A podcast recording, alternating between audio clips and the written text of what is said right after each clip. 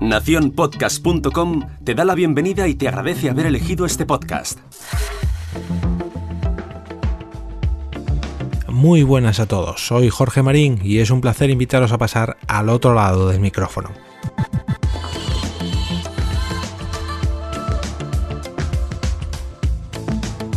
Si ayer os hablé de las últimas noticias sobre el podcasting dentro de la plataforma Spotify, hoy os vengo a hablar de otra novedad también en Spotify. Esta vez no se trata de un fichaje o un nuevo podcast exclusivo, sino de una nueva opción que ya están probando con algunos podcasts en Estados Unidos y Alemania, junto a sus socios Harris, QB y HelloFresh. Con los nuevos anuncios interactivos buscan estimular al oyente a tener interacción con la publicidad, permitiéndoles canjear una oferta en el momento que les sea conveniente. ¿Ya estáis pensando en audios cosidos a nuestros episodios? Pues no, se trata de una especie de banners asociados a los capítulos dentro de su propia plataforma. Pero no solamente se trata de meros anuncios, sino de promociones o descuentos que podréis aprovechar si sois uno de los oyentes del podcast y localizáis este tipo de promociones llamadas in-app offers.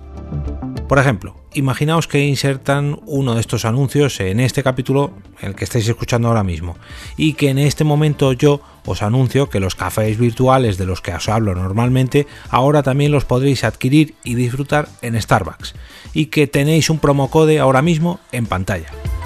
Si este fuera un podcast potente, podría llegar incluso a un acuerdo con Spotify para conseguir un cheque de descuento digital para rebajar el precio de vuestros cafés y de paso que una parte me llegara a mí transformándolos en estos cafés virtuales. ¿Cómo veríais vosotros estos anuncios?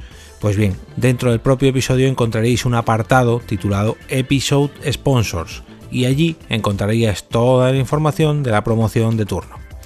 Según palabras de Joel Withrow, Senior Product Manager de Spotify, el escucha promedio de podcast ha escuchado un sinnúmero de anuncios que terminan con códigos promocionales o sitios web específicos de programas, repetidos cuidadosamente tres veces para que ningún oyente lo olvide, pero con in-app offers hace que sea mucho más simple para los que escuchan canjear estas ofertas cada vez que vuelvan a la aplicación.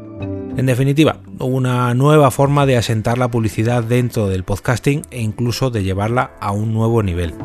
Como ya es habitual, os dejo un enlace a la noticia de hoy en las notas del episodio, que en esta ocasión nos llega directamente desde la web merca20.com. Además, os voy a enseñar un GIF que me pasó Sune hace unos días que enseña literalmente cómo se van a ver estos anuncios. Lo encontraréis en el grupo de Telegram que es t.me al otro lado del micrófono. Y ahora me despido y como cada día regreso a ese sitio donde estáis vosotros ahora mismo, al otro lado del micrófono.